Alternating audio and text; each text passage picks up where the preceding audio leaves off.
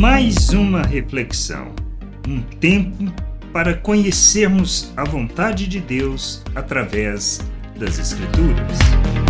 Viver como Filho de Deus.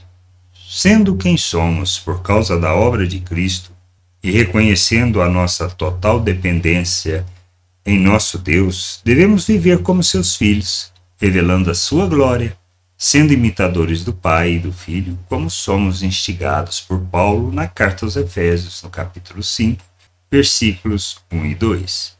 Portanto, sejam imitadores de Deus como filhos amados, e vivam em amor, como também Cristo nos amou e se entregou por nós, como oferta e sacrifício de aroma agradável a Deus. A maneira de revelarmos quem somos é sermos imitadores de nosso Deus, agindo como Cristo, expressando o amor do Pai, que é derramado de forma abundante em nossas vidas.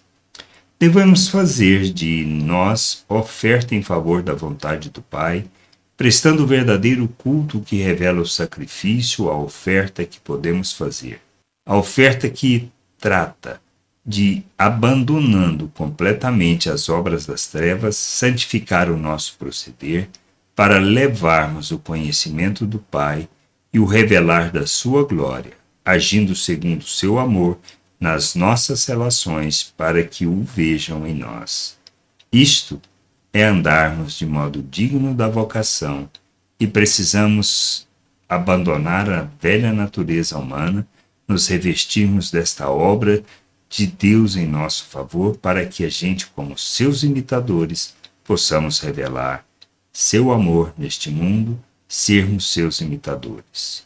Não temos outra maneira de viver como filhos de Deus, que não o imitando na maneira como nós relacionamos com as pessoas, pois é através da relação que manifestamos o amor do Pai, pois ao amarmos como o Senhor, não praticamos o mal contra o próximo. Como fazemos?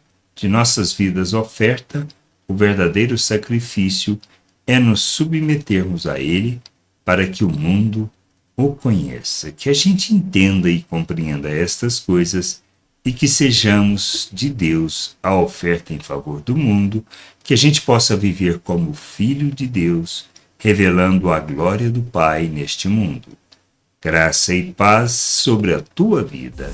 Amém. Gostou da reflexão? Compartilhe. Não deixe de ler as Escrituras. Medite para poder crescer no conhecimento e vontade de nosso Deus e nosso Pai, para que, conhecendo o Senhor, possa o revelar ao mundo.